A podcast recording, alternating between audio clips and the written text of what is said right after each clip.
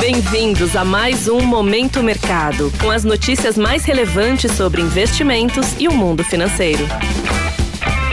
Muito bom dia para você ligado no Momento Mercado.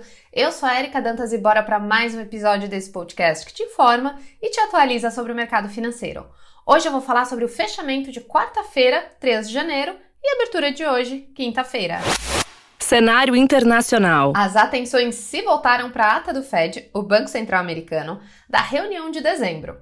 O documento reforçou que os dirigentes acreditam que a taxa de juros está no pico ou próximo, mas sem sinais claros de quando o ciclo de cortes se inicia. As leituras foram mistas e provocaram volatilidade.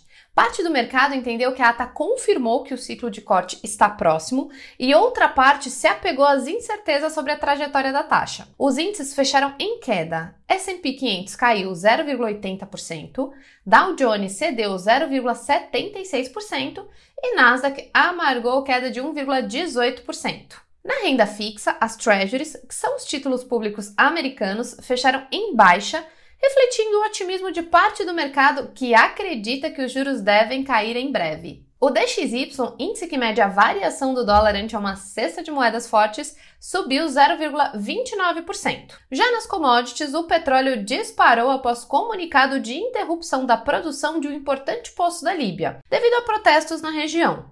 Outro fator foi o compromisso da Organização dos Países Exportadores de Petróleo e Aliados, a OPEP+, de manter a estabilidade do mercado.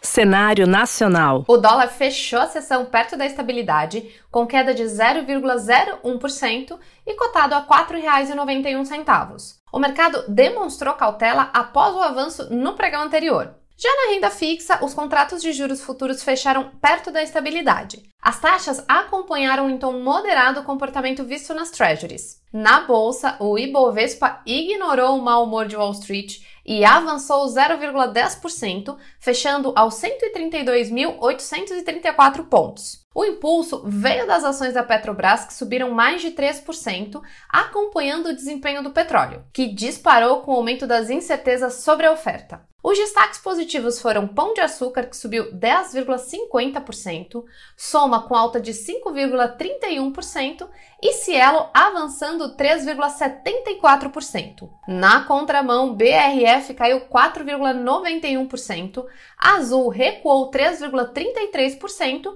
e Braskem fechou em baixa de 2,84% pontos de atenção. Na agenda de hoje temos o pedido semanal de auxílio-desemprego e a criação de postos no setor privado. Dois importantes dados sobre o mercado de trabalho americano. Vale acompanhar de perto a divulgação do Índice de Gerente de Compras, o PMI da Alemanha, Reino Unido, Zona do Euro, Brasil, Japão e Estados Unidos. As bolsas asiáticas fecharam em baixa, acompanhando o mercado americano, que reagiu mal à ata do Fed divulgada ontem e que não trouxe pistas claras sobre o futuro da taxa de juros. Já Wall Street ensaia um dia positivo com os futuros operando em alta. Os dados de emprego estão no radar e podem confirmar o viés positivo ou jogar um balde de água fria nos investidores. Na Europa, as bolsas indicam um dia positivo de olho na divulgação dos PMIs. A primeira semana do ano tá quase no fim, então pega aquele café de lei que a quinta-feira promete. Desta forma, termina o Momento Mercado de hoje.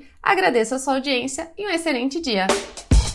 Você ouviu Momento Mercado com o Bradesco. Sua atualização diária sobre cenário e investimentos.